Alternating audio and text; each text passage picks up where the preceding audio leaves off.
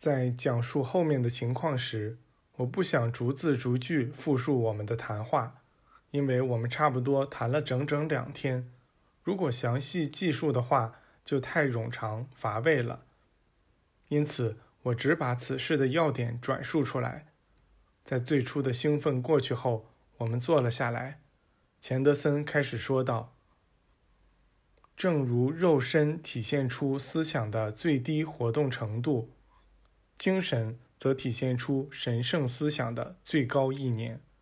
身体是意念的外在表现，而精神则是源泉。在那里，意识形态直接从神圣思想中获得最初的动力。精神是永存不死的真我，神圣思想的所有潜力都存在于那里。意念气层。是真实存在的，那是一种实体，其本身具有构成身体的一切元素。有太多的人认为不可见的东西是非实体的，是不存在的。尽管有人反反复复告诉他们说他们无法掩盖自己，可他们仍旧认为自己能。当亚当和夏娃试图躲避天主、躲避上帝的法则时，他们躲避成功了吗？事实上，我们在自己周围随身带着打开的生命之书，每个人都可以有意或无意地阅读它。知道这一点是有益处的。有些人是很好的思想阅读者，另一些人则没那么目光敏锐。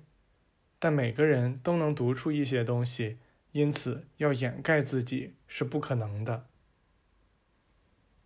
在我们身体上不断形成来自我们思想气层的沉淀，这些慢慢凝聚而成的东西，最终会对所有人来说都显而易见。只要稍加练习，我们就能感觉到这个气层中的思想的力量，而我们自己和外界都会渐渐感到这个气层是真实存在的。正如人用双脚接触大地一样。它也会乘着灵感的翅膀升上高空，就像古希腊、古罗马文化中的那些英雄，他也可以一边在大地上行走，一边与上帝对话。人越是这样做，就越是难以将宇宙生命与个人生命区分开来。当人通过自己的灵性感悟而与上帝结合在一起时，上帝与他之间的界限就消失了。当人达到这一境界时，就会明白耶稣那句话的含义：“我父与我只是一个。”在历史上，那些大哲学家承认人构成三位一体，但他们从不认为人具有三重人格，而是将人看作在统一性中。具有三重本质的存有，出于那种将一切事物拟人化的倾向，神圣三位一体的理念最后退化成了站不住脚的三合一的观念。理解这一理念的最佳方式是将其看作宇宙思想及上帝的无所不在、无所不能和无所不知。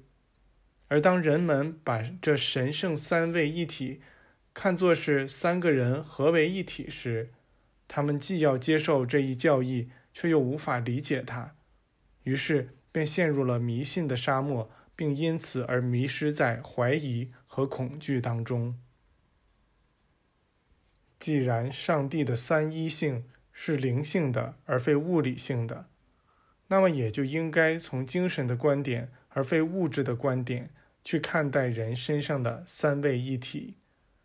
一位明智的哲学家曾经说过：“一个深思熟虑的人应该不顾一切地努力认识自己，因为除了对自身人格的认识外，再没有更高的、更令人深感满足的认识了。如果一个人认识了他的真我，他就一定会发现自己那些潜在的能力、隐藏的力量、沉睡的才能。”当人失落了自己的灵魂时，即使赢得了全世界，又有何用？灵魂就是灵性之我，无论谁发现了其灵性之我，都可以建立起一整个世界。